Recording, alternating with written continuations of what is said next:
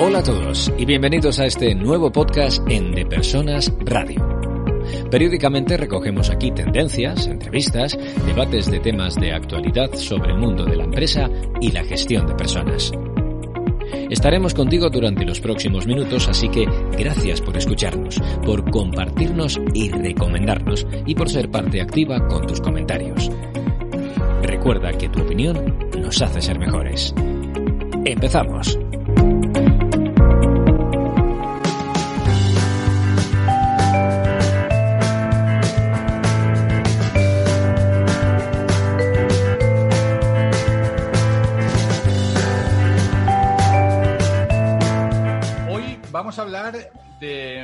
Entorno moderno, vamos a hablar de mundos modernos, vamos a hablar de cómo hasta los sectores más maduros como el de la banca han evolucionado y están sacando provecho de toda la parte de, data, de todo lo que conocen de sus clientes. Y para eso tenemos a la mejor, no es porque sea amiga mía, pero tenemos a Cristina Lázaro, que es presidenta ejecutiva de CaixaBank Business Intelligence. Cristina, gracias sé que tienes la agenda no hasta arriba, sino más, así que gracias por dedicarnos este ratito. Hola Raúl, bueno, oye, muchísimas gracias a ti por la invitación. Y como dices, eh, no sé si es por amigo, pero desde luego el trabajo que haces y, todo lo que estás eh, haciendo en tu empresa y demás me parece que aporta muchísimo valor y que estos temas además que son de tantísimo interés para todo el mundo, pues bueno, es un lujo estar aquí contigo y te agradezco muchísimo, además de que me alegra mucho el verte, porque ya estás sido tan lejos que, es difícil verte. ¿eh? Igual, igual, Hacía, muchísimo tiempo que, no teníamos la oportunidad de, vernos y charlar. Eh, para este es un podcast que se escucha en toda Latinoamérica y, por tanto no sé cuánto de conocimiento de la marca CaixaBank se pueda tener en, en Latinoamérica. Déjame que haga una pequeña introducción Hoy es, eh, junto con, en la fusión con Bankia, eh, será el primer grupo bancario eh, español. mucha gente reconoce la banca española por Banco Santander, por, por BBVA.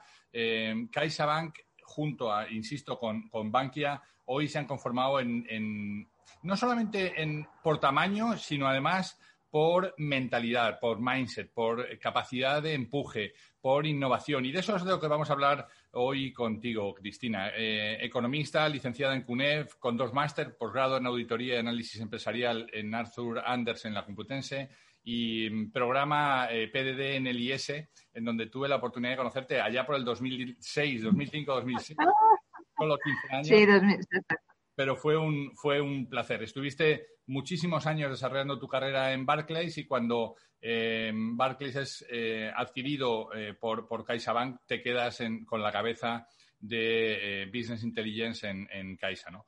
Oye, pues cuéntanos, yo, a mí me gustaría saber, antes de nada, Cristina, en un negocio, como te digo, tan moderno, tan, tan maduro, en un sector donde las cosas se habían hecho de una manera exitosa siempre igual, cómo la tecnología impacta y cómo estáis haciendo para salvar todos esos obstáculos que seguramente se pusieron en un primer momento, ¿no?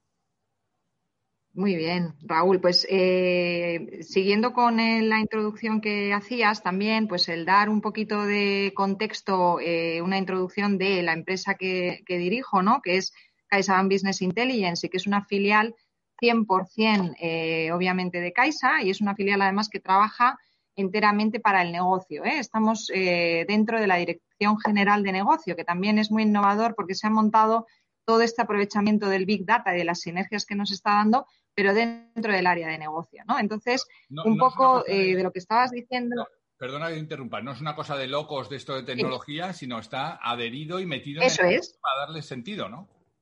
Tanto, exacto, tanto es que reportamos al director general de negocio. ¿eh? Aunque le hablemos, eh, como nos dicen muchas veces, yo soy parte del comité de negocio con los territoriales, por ejemplo, y, esa parte de banca más madura. Y aunque a veces les hablamos de palabras raros como el machine learning y el tal, pero bueno, al final hacemos un poco de trascendencia, pero estamos con ellos metidos en el negocio. Esto es importante para, porque ahora te contaré un poco el proceso en tu end que hemos montado. Eh, aquí el, contexto que te decía y es eh, relevante porque lo has introducido muy bien. CaixaBank ha sido una empresa puntera en innovación y una de las eh, grandes apuestas en todo este entorno de lo que estamos hablando fue la primera en 2013, fueron los primeros en apostar por montar un data pool, ¿eh? 2013.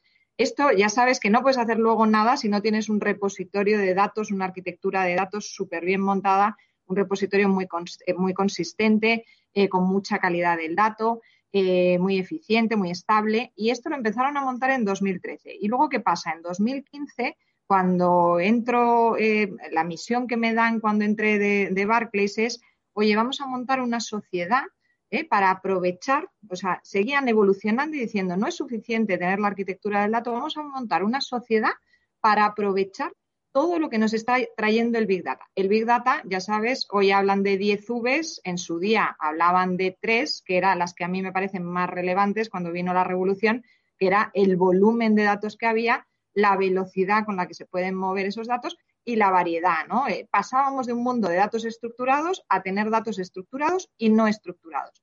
No estructurados, ya sabéis que estoy hablando pues de cualquier cosa que viene, no de un datamar, no de datos eh, eh, estables o sociodemográficos, financieros, como teníamos tantísimos en los bancos, sino todo lo que te puede venir de cualquier conversacional, grabacional, lo que haces con técnicas de text mining, voz, imágenes, bueno, todo eso al final es un mundo del dato desestructurado, es la parte de variedad con todo eso, eh, la filial, ¿para qué se monta? Y, esto es muy relevante. ¿Y qué, es lo que se pide? Pues uno, para aglutinar todo el talento que había ya, pero estaba atomizado en el grupo CaixaBank, y de resumen, eran tres sitios muy importantes. Había eh, un área de BI en lo que es el CaixaBank, el CRM tradicional que conocíamos todos, y ya sabéis, pues con muchas menos variables, con, evidentemente no es que hubiera menos talento, sino que el talento era un talento preparado para otras técnicas y otras eh, eh, cosas y otra explotación del dato, ¿no? Luego estaba todo el área de BI que había en, la filial de, Digital, de Digital Business, que era la banca digital, que estaba separado y que eran especialistas de explotar el dato en todo lo que se refiere a navegación del cliente por Internet, todo lo que se refiere Em, eh, toda la parte de montar las cookies, eh, aprovechar el third party data, crear audiencias eh, cualificadas en un mundo omnicanal. Y luego había una tercera pata también interna que era en otra filial, que era la de payments, que ahora está todo consolidado en CaixaBank Payments and Consumer, pero había un equipo de BI que era tremendamente especialista en explotar, que es una información riquísima, la información de los movimientos de tarjetas y toda la información. Tenemos un parque de 10 millones de tarjetas, pues imagínate, y todo lo que viene de nuestros TPVs, que ahí ves todo lo que está haciendo, tanto tus tarjetas como también las tarjetas de la competencia, porque tenemos, pues eso, también una cuota de 25% de comercios. Ahí aglutinamos todo ese talento interno y además cogimos talento externo ¿eh? para montar dos áreas muy relevantes. Una, de analítica avanzada. Ahí hemos metido 21 ingenieros que los hemos traído de fuera. Gente súper joven, una, exacto, gente súper joven son ingenieros matemáticos, eh, gente experta en estadística, econometría, tenemos físicos, eh, tenemos muchos expertos y con másters en redes neuronales. Esto es fundamental para hacia dónde va todo el tema de la inteligencia artificial. Y, y, con ellos, pues hemos montado un área de analítica avanzada para ir súper, pero date cuenta que seguimos dentro del negocio. El otro área donde hemos traído talento externo era para montar la parte del Omnichannel Activation que llamamos, que es, oye, ¿cómo voy a lanzar en vez de impactos multicanal que hacíamos, lanzábamos impactos por todos los canales, eh, hacerlo de una manera omnicanal, tanto multipaso como para que se hable el on y el off. Es decir, que todo lo que está pasando, tanto lo pueda el cliente interactuar por donde quiera, pero también el gestor físico tenga esa posibilidad de interactuar con un cliente que ha, estado navegando, mostrando un interés en algo y se ha dejado de navegar porque le ha faltado un servicio.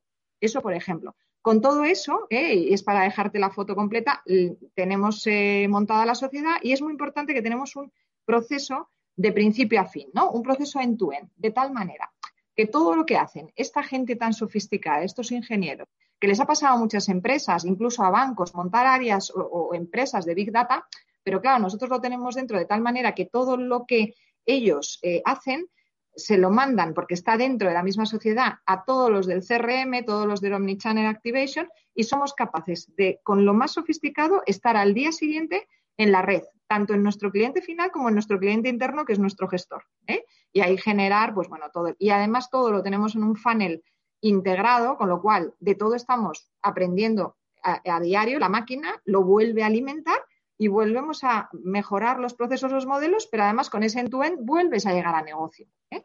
Yo creo que ese es un poco el, resumen de todo. Y contestando también a lo que me preguntabas de eh, cuáles han sido los mayores retos, pues además de esto, pero que como ves, Caixa se, adelantó mucho, porque claro, tú puedes, y lo hizo muy bien, en el sentido de, oye, cuando nosotros llegamos a, montar esto en 2016, como te decía, si no hubiéramos tenido ese primer paso del data pool, etc., eh, y ahora pues estamos tremendamente, como has dicho, ahora qué pasa, nos entran 7 millones de clientes más sobre nuestros 13, imagínate, de personas físicas, tenemos la máquina montada. A mí me da igual operar la máquina sobre 13 que sobre 20, ¿no?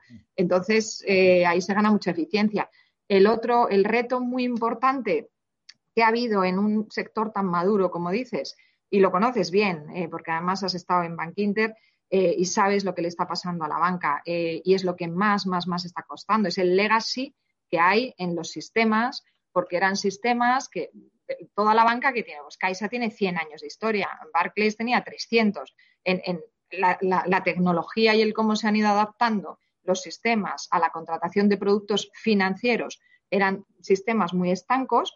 imagínate eh, que estamos hablando ahora de omnicanalidad todos los días, como si fuera, tienes que conectar todo eso. Entonces, yo creo que el gran reto de los bancos, aparte de, y ahora hablaremos un poquito de eso, eh, que ya me lo comentabas antes, ¿no? Y aparte de la transformación y cultura, que es verdad que hay que hacer muchas cosas, y ahora te contaré lo que hemos hecho, pero el gran, gran reto, aparte de montar todo esto del dato y montarlo bien, es eh, legacy y seguimos viviendo de eso. ¿Qué pasa? Que al final ningún banco puede decir, mira, lo dijo el, último presidente de, uno de los bancos más eh, importantes norteamericanos, no sé si fue el, sí, el Royal Bank of Scotland, no sé qué, en una, en una ponencia tal y decía, oye, eh, es imposible. Ningún banco, aunque lo diga, eh, ningún banco tradicional tiene el 100% de sus procesos digitales. O sea, lo que se llama el do it yourself no existe en banca, en banca tradicional. ¿Por qué? Estamos, pues unos pueden estar en el 80, en el 70, en el, no, en el 90%, es imposible tener. Y ese sigue siendo el reto, ¿eh, Raúl? O sea, y, lo que seguimos eh, teniendo como un challenge muy importante. De Persona Radio. Presenta y dirige Raúl Castro. Claro, pero fíjate, partimos de un. Yo, yo eh, eh, como bien has dicho, trabajé por 20 años en un banco que ya se considera moderno. Yo siempre he considerado que estábamos eh, muy a la vanguardia con temas pues de CRMs en los años 93, 94, con unas microbases donde se tenían conocimiento de estos datos estáticos, que eran solamente pues el número de productos que tenía, los años de la persona, y con eso armábamos unos algoritmos casi de juguete que era si tiene no sé cuántos años y ha hecho 50 variables. y ha pagado en la renta no sé cuántos hay que darle un plan de pensiones. Y era como wow a mí eso me parecía magia en el año 93 no claro todo eso todo eso ah, hoy está absolutamente sobrepasado y la importancia del dato no es tenerlo sino manejarlo bien y ponerlo al servicio del propio cliente porque al final no es tanto tenerlo para la entidad, sino cómo ese dato eh, ayuda al cliente a que su experiencia sea mejor, a que tenga mejores productos, a que tenga mejores soluciones, ¿no? Y yo creo que ese es, ese es un poco el, éxito y también la dificultad que habéis sabido eh, sortear y poner a, vuestro favor, ¿no? Sin embargo, eh, creo que una de las cosas que, que también ha pasado es que ha habido entidades que no han sabido hacerlo, no porque no tuvieran ese o porque su legacy fuera más pesado, ¿no? Yo siempre me acuerdo cuando hace 10 años, que fue la última, el último proyecto que yo tuve en el, en el banco donde trabajaba, eh, fue nosotros teníamos un buen coche que se había construido con el tiempo, pero se le habían ido poniendo legajos, era un ejemplo que yo utilizaba siempre mucho, ¿no? Pues un spoiler de no sé cuántos, unas luces xenon ah, buenas, no sé de modo que cada vez que querías hacer un ajuste tenías que tocar mil cosas, ¿no? Y era un, un arco de iglesia, o sea, nos dejaba todos los Exacto. O sea, el time to market era absolutamente insoportable porque desde que tú tenías una idea hasta que eras capaz de implementarlo en la red de oficinas, en la red de agentes, en la red de banca virtual, en la red de cajeros, no sé qué, hasta que ese producto estaba en la calle pasaba muchísimo tiempo. ¿no? Y yo creo que eh, eso, eso ha sido un obstáculo. El uso del dato que vosotros estáis eh, dando es, es, una oportunidad, pero mi pregunta es, al final esto lo dirigen personas. Eh, ¿Están las culturas preparadas para esto? Porque me acuerdo que en aquello hmm. era, bueno, a ver si todo esto va a sustituir a las personas, ¿no? A ver si, si tanta automatización, ¿no? ¿Están, están preparadas el sistema cultural de la, de la banca en este momento para adquirir toda esta nueva forma de hacer? Hmm. Pues sí, a ver, eh, la, primera palabra que se te viene a la cabeza es no, pero el no, yo creo que fue la respuesta a esto hace, pues como, y por lo menos en Caixa, ¿no? Pues hace tres años, ¿no? Digamos que lleva la, esta sociedad cuatro, pues hace tres, eh, está preparado, oye, Cristina, cuando me preguntaban, ¿está preparado el tal para aprovechar todo esto y la transformación, la digital, lo que está viniendo del dato? Tal? No. ¿Qué se ha hecho? Pues se, ha hecho trabajar muchísimo en ello. Raúl, no estamos en el punto final, pero se ha trabajado mucho. Entonces, se han hecho muchos programas y proyectos de transformación, eh, transformación cultural en torno a lo que venía de transformación digital y lo que, lo que se estaba viviendo. Esto dirigido o liderado desde recursos humanos, organización y, al final haciendo qué? Oye, pues mucha formación a directivos, eh, eh, mucho compartir eh, todo lo que está pasando en el mundo, meter mucha presión sobre eso. Y luego otra cosa muy, muy importante es que para prepararse para esto, evidentemente, necesitas equipos multidisciplinares a lo bestia, ¿no? Entonces, era algo que en, las, en la banca tradicional tampoco, eh, tampoco estaban muy acostumbrados a, trabajar de esa manera. Es distinto, por ejemplo, yo en multinacional, en Barclays, sí que teníamos que hacerlo porque al final era, era casi de, de obligado, tanto porque éramos a coordinar muchos países como porque a la vez en España éramos pequeñitos, con lo cual o te coordinabas todas las áreas o, bueno, era más sencillo. Entonces sí que estábamos acostumbrados y gente del perfil como el mío, que, que Caixa también se ha preocupado de ir captando mucho talento, pues es verdad que, que, se ha ayudado mucho en trabajar en transversal. ¿Y qué pasa? Otra de las cosas en esta línea que se ha puesto el banco a lanzar, pues es toda esta metodología Agile, eh, todo lo que es trabajar en labs, ahora hay más de 20 labs en lo que están trabajando permanentemente en mejorar los procesos en tu end y los customer journeys del cliente en cualquier proceso completo.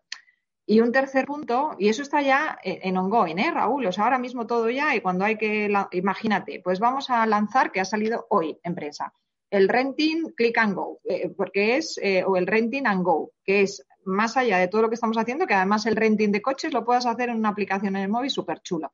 Pues para eso lo haces en un lab, están trabajando intensamente todas las, de negocio, ta, ta, ta, más sistemas, más los, que, los de banca digital, y ahí, y yo creo que es una forma de trabajar que si no es imposible el adaptarte al mundo de hoy. Y una, y una última parte es, eh, y eso sí que es un reto y también lo fue hace tres años, es tener expertos, eh, digamos, digitales, pero en todas las áreas del banco. ¿Cuál, era el error? Eh, tener expertos en las áreas de digital, de banca digital, las áreas como las mías. Eh, no, y yo es una de las cosas que he empujado mucho. Digo, mira, si los jefes de productos, si los jefes de propuesta de valor, si no tienen expertos, es imposible que piensen de esa manera. ¿Por qué? Porque están acostumbrados a hacer su trabajo, entonces al final no es que se les olvide, es que tú tienes que pensar ya eh, como si estuvieras actuando con el móvil y entonces tener la idea pero en torno a eso, no tener la idea como teníamos antaño y aquí como los dos somos de generación, eh, nuestra generación se llama X, sí, es la, generación X. los oyentes saben que yo soy un millennial pero que estoy en un cuerpo equivocado, ¿sabes?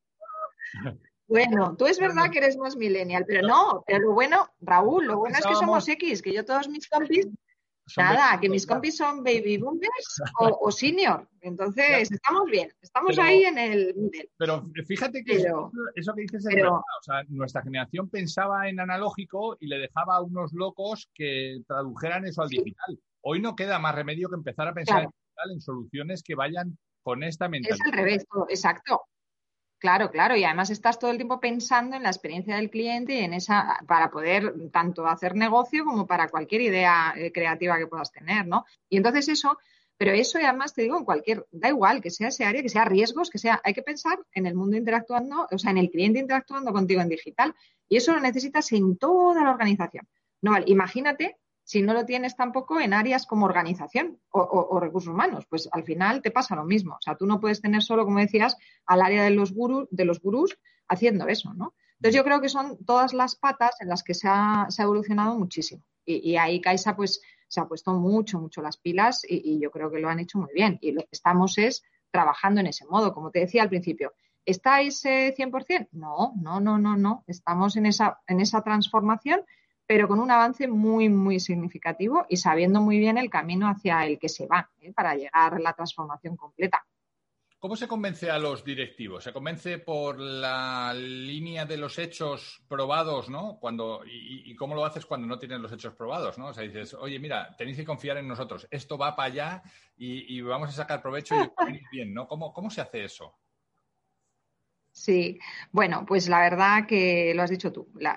para los grandes líderes no hay nada como los hechos y los números, ¿no? Y, ahí tenemos, para, empezar, tenemos la gran suerte, por ejemplo, desde mi área, de que tenemos toda la información del mundo y que además conseguimos algo muy rápido. Eh, uno de nuestros, eh, de nuestro tipo de objetivo, que era, oye, mejorar el conocimiento del cliente y la visión 360, profundizar para que la experiencia del cliente sea mejor y, más importante que nada, mejorar la eficiencia, muy rápido pudimos dar resultados. Este CRM del que hemos hablado tú y yo, que no es que, que decíamos, wow, porque claro, tú pensabas 50 variables y tal, para la capacidad humana lo que montábamos era una maravilla, pero es la capacidad humana. ¿Qué te hace la máquina? La máquina te está manejando 1.600 variables, te lo está haciendo además con Machine Learning, con lo cual va aprendiendo a todo, pero de una manera tan increíble que ¿qué haces? Pues vas mejorando eficiencia, eficiencia. ¿Y qué pasa? Y también eficiencia y experiencia del cliente. Entonces, al final, la experiencia va todo luego con lo de hay que transformar digital, tal. Eh, ¿Qué pasa? Si tú, eh, aquello que hacíamos de CRM, tú recordarás bien, un listado que se colgara una carga de clientes, como ibas a muy poquita población, éxito en ventas era un 2%, un 3%, lo que fuera venta directa, ¿eh? sobre esa pequeña población. Nosotros, claro, rápidamente te pones a hacer 10, 12, 15 ventas, ventas, ventas, ventas con un 0,7% de la población, un 0,8%, o sea, es una barbaridad. Y luego si a eso le sumas lo que le lanzas al mundo digital y les dices, ojo, esto es la capacidad del gestor y le voy a mandar lo más eficiente, pero necesitamos la transformación completa y la omnicanal porque mirar, con un 1% de la población o con un 5% consigo el 50% de las ventas, con un, 60, con un 10% de la población hago el 80%. Estas cosas, pues eh, qué duda cabe que son muy fáciles para convencer. Ahora, te diré también que los líderes que tenemos, eh, en particular eh, mi jefe, el comité de dirección de Caixa, yo les veo eh, muy, muy visionarios, súper preparados en el sentido, lo digo de verdad, Raúl, en el sentido de que están tan documentados que son ellos los que han impulsado esto, los que lo tenían clarísimo y los que si no sería imposible. Y de hecho, fíjate, el ejemplo de, me gusta más hablar de lo mío que de los demás porque lo conozco más, el ejemplo de, de Business Intelligence es porque nuestros líderes lo decidieron, lo han apoyado, lo han impulsado y encima me dieron carta blanca para poder fichar el talento. El área de BI del CAISA tradicional, que era de donde venía todo esto, eran 23 personas. Hoy somos 101. Esto es porque los líderes ah, han apoyado, lo creen y lo tienen eh, meridiano, Raúl. ¿Y por qué? Pues porque están documentadísimos. Y son ellos precisamente los que han empujado a la organización y también han captado mucho talento para poderlo hacer, ¿eh? sabiendo que, ostras, eh, quizá con lo de dentro y nuestra banca tradicional no podemos ir tan rápido. Escucha todos los programas de De Persona Radio en las principales plataformas de podcast.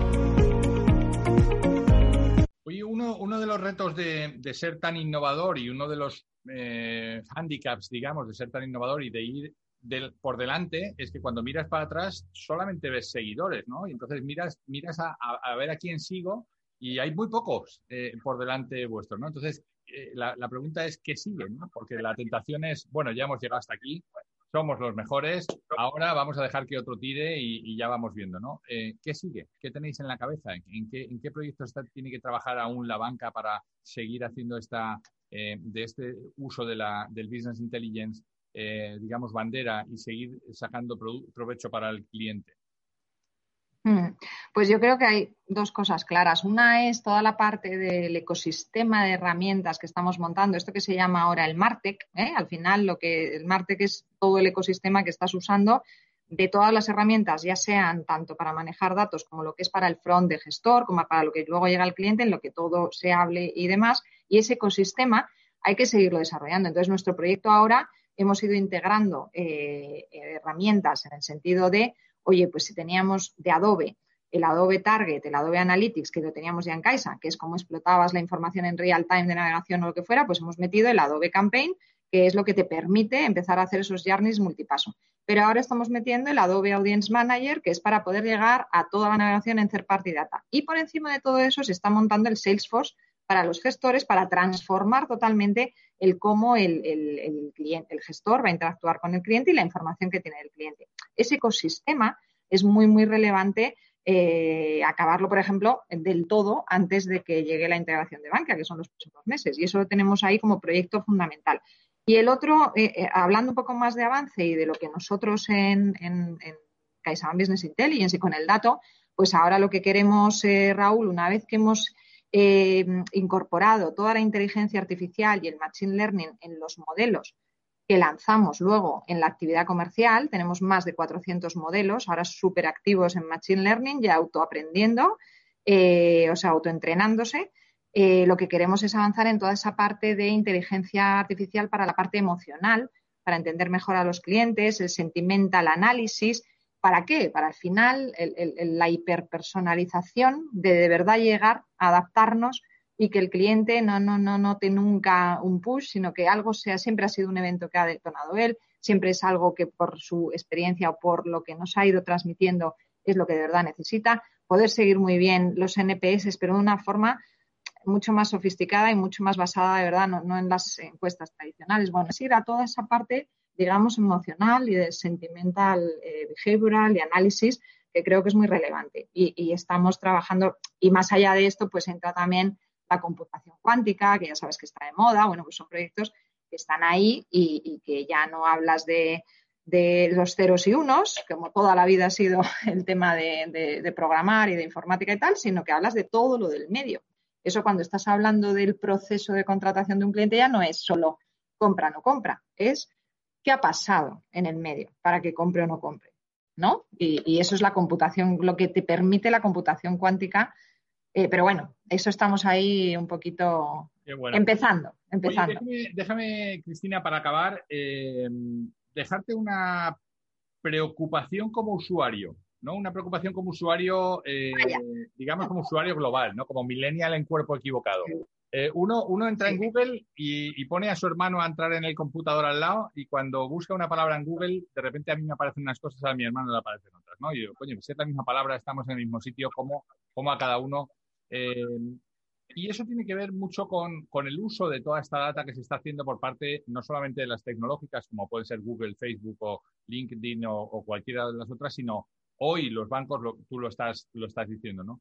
Hoy no significa que esto esté construyendo un mundo a medida de cada uno. al final, yo si consumo noticias de una determinada tendencia, al final los periódicos que me busca Google son los que yo consumo y por tanto me van encerrando en una realidad cada vez más mía, ¿no? No corremos el riesgo esto también con los bancos, ¿no? De encerrar a los clientes en una burbuja y, no dejarles ver el resto de opciones que podrían tener. Esto es solamente pura curiosidad. Me parece, me parece buenísima la pregunta y pensaba que la ibas a enfocar, como me hacen siempre, con lo que es el consentimiento del tratamiento de los datos, que nosotros es algo por lo que eh, luchamos muchísimo y tenemos montado un sistema súper consistente para hacer un tratamiento adecuado de los datos y todo esto de la privacidad. No entro por ahí, pero lo que me preguntas, qué duda cabe que fíjate que te acabo de contestar que estamos intentando la hiperpersonalización. E, es verdad que lo que buscas, pero también por buscar esa satisfacción del cliente. Nosotros, desde luego, como tú dices, al final nos van a encerrar, bueno, no sé, luego uno mismo puede estar todo el día entrando en cosas distintas. Desde luego, como negocio, claro que vamos a ese mundo, desde luego es nuestro objetivo. Eh, ¿Por qué? Para que, esté, para que estés más contento, porque al final, eh, acuérdate de lo que eran los bancos. O sea, ¿por qué me están ofreciendo un plan de pensiones solo porque están en campaña? De verdad, si yo lo que necesito es fraccionar el pago de la tarjeta de ayer, porque es que me viene mejor porque tal. Lo que necesito es que alguien me diga eh, cómo ahorro esto, esto poco que tengo. O eh, lo que necesito es un préstamo, porque es que tengo que, y me han dicho ayer que, bueno, que ya estudiarán. ¿Qué me estás contando? Y eran las campañas.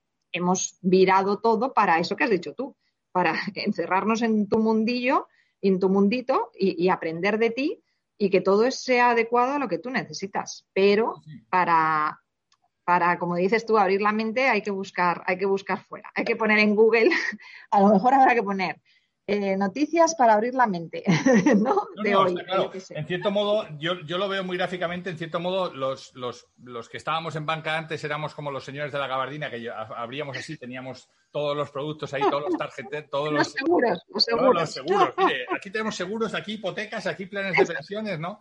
Sí, sí, los contábamos todos y por su orden, además, ¿no? Tenemos todos estos. Sí, sí, sí. Y, era, y eso era absolutamente, absolutamente ineficaz. Y tráete, la nómina, y tráete la nómina que te doy una tele. Y tres recibos. Y te doy una hucha para que guardes el y Tres recibos, sí, sí, por supuesto. Usa la tarjeta y tres recibos, sí. Exacto. y te, llevas la vajilla. Y te llevas de la, banca.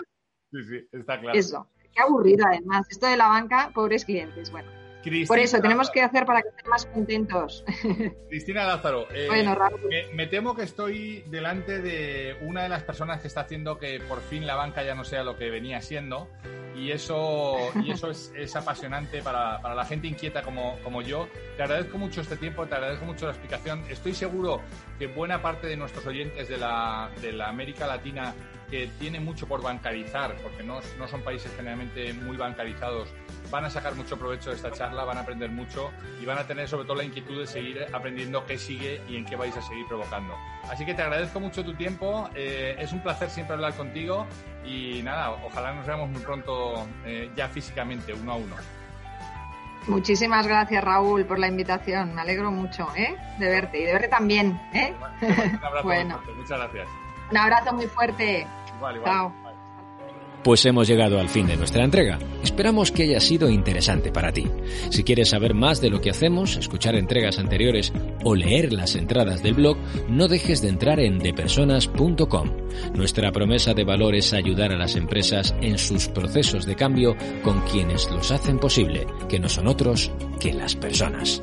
Te esperamos en la siguiente entrega en De Persona Radio. Hasta entonces.